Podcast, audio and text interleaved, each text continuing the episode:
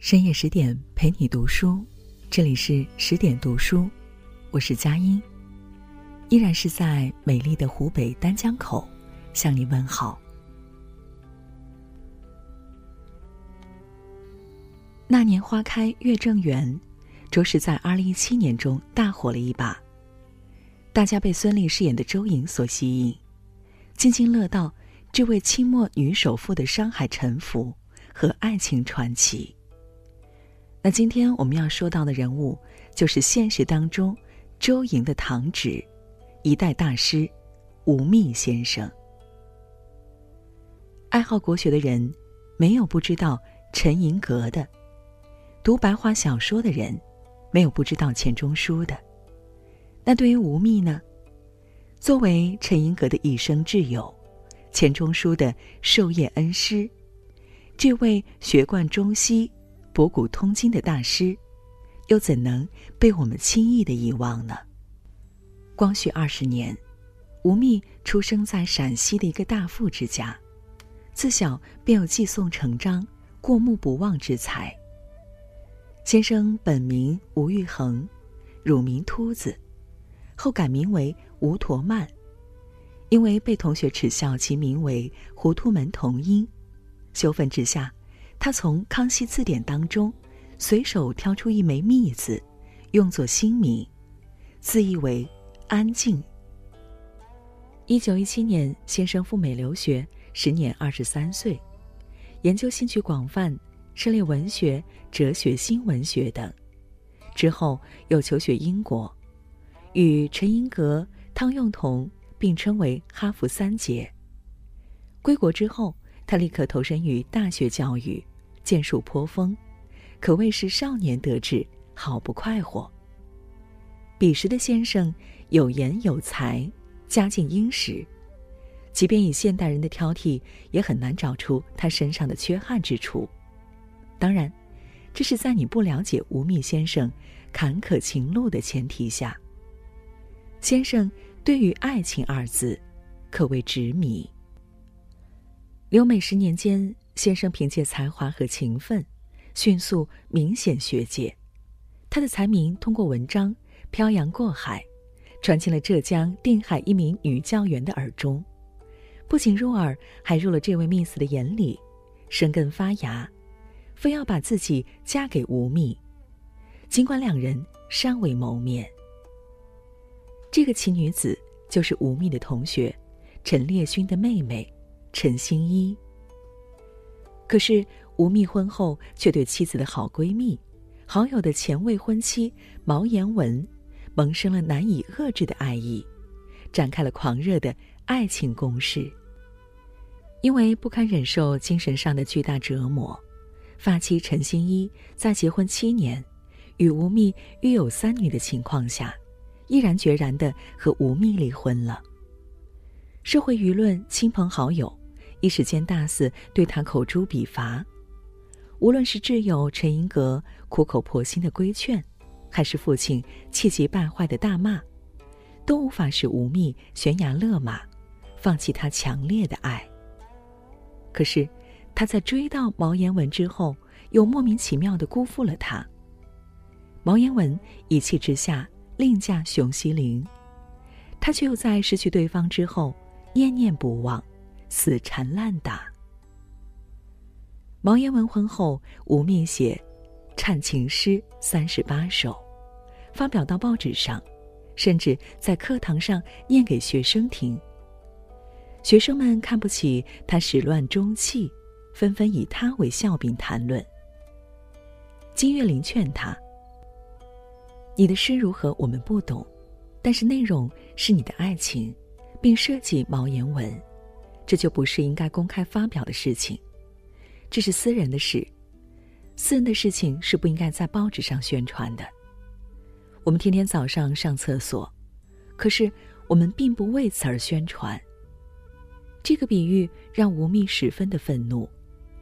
我的爱情不是上厕所，在爱情上确实不得不说，吴宓先生就是一个大写的渣男。他可以同时和很多人交往，可以同时爱上很多女人而不以为意，是以劈腿而不自知，出轨而不觉羞愧。人们阅读他的日记，可以发现他在一天之内竟能够与多个恋爱对象周旋。这种常人难以理解的爱情观，实际上是他过度理想化人生观的真实写照。他总是对一切都想当然，自认为生活、人生尽在掌控之中，像是被戳破了幻想的堂吉诃德。面对着风车，也便丧失了迎击巨人命运的勇气。尽管如此，但他对待爱情依然当得起一个真字，想爱谁便爱了谁，对每位倾心之人，都要拿出真心实意，不管不顾的去追求。虽有滥情之嫌，但也未尝不是他真性情的写照。而在饮食男女之外。先生则是真理学问的虔诚信徒。哈佛期间，吴宓师从欧文·白璧德，此人是新人文主义美学创始人之一。吴宓随他研究比较文学、英国文学和哲学，回国以后立志要做中国的白璧德。此后奋斗终生，完成宏愿，成为中国比较文学之父。一九二五年初。清华学校筹备国学研究院，吴宓被任命为主任。他先后聘请了王国维、梁启超、赵元任、陈寅恪、李济为教授，前四人均为儒林领袖，并肩而立，是为国学院四大导师。而且为了说动王国维出山，吴宓对这位晚清遗老的生活思想专门做了研究。先行三拜如仪大礼，再提聘请之事，令王国维深受感动，乃决就聘。而国学院在以吴宓为首的行政人员和以梁启超为首的众教授带领之下，学术风气一新，一时间国学院人才辈出，至今影响国学界近百年。在南京任教期间，吴宓与汤永同等。创办了《学衡》杂志，任总编辑。在新文化运动如火如荼的当时，吴宓依然无所畏惧地坚持着儒道思想为国之本，并以《学衡》为阵地，宣扬只有找出中华民族文化传统当中普遍有效和亘古长存的东西，才能重建我们民族的自尊的理念。并不惜为此与鲁迅正面冲突，被鲁迅戏称为现代中国的孔夫子，为后来埋下了祸根。当时的先生一意捍卫国学和文言文，对倡导白话文的胡适意见很大。某次他在与胡适在聚会时偶遇，恰逢社会上流行用“阴谋”二字，胡适便细问。你们学衡派有何新阴谋？吴宓便细答有。胡适笑着说：“可得闻乎？”吴宓说：“杀胡适。”建国前后，凭借着渊博的知识储备和超人的经历，先生辗转于各大名校，讲授过英语、吟诗、翻译、外国文学、古典文学、西洋文学批判、世界文学史。中西式韵律比较、中国旧诗及旧小说研究、世界史等课程。二十世纪五六十年代，先生还编写有《世界通史》《外国文学中国文学史大纲》，简明英文文法、法文文法、拉丁文文法等讲义和教材。先生不仅要自己有学问，还持之以恒地将学问奉献给弟子、国家。一辈子诲人不倦，他的多本教材都深刻影响了我国的学科教育。直到晚年，在得知线上的学校从不设英文课，因为没有懂英文的教师，他立刻就焦急起来。那他们何不来找我呢？我在美国待过很多年，我可以给他们讲课的。一九五六年，他将珍藏的世界历史。文学书籍七百三十八册，一出书名，附上作者简历、内容提要，捐赠给了西南师范大学图书馆，现西南大学图书馆，毫无保留，尽资后世学人。回顾先生一生的成就，作为学者，他以一人之力在中国开创了世界文学与比较文学的研究，一手筹办了《学衡》杂志，参与创办了清华国学研究院，与乱世之中昂首挺胸，持文人气节，传续道统。作为师长，先生终身从教，传灯无数，门下高徒之中人杰辈出。钱钟书、李建吾、季羡林、王力、何兆武等人，都曾在他的门下领受教诲，成为学界扛鼎大才。就像他总结自己一生时曾说道：“吾觅一介平民，一介书生，常人也。做学问、教书、写诗，均不过中等平平。”冉密一生效忠民族传统文化，虽九死而不悔，一生追求人格上的独立自由，追求学术上的独立自由，从不人云亦云。先生的一生就是真心育人、做真学问、追求真理的一生，即便文革风雨呼啸，也难以改变他对儒学的信念。这种治学严谨的真，金钱和权力也不能撼动半分。先生的一生，除了做学问，就是爱情，再剩下的就是与自己无休无止的纠缠。他与自己周旋一生，最终还是宁愿做他自己。他有写日记的习惯，常通过日记来自我忏悔、自我剖析、自我批评，希望能够从精神上完善自己。对于政治，他曾写过。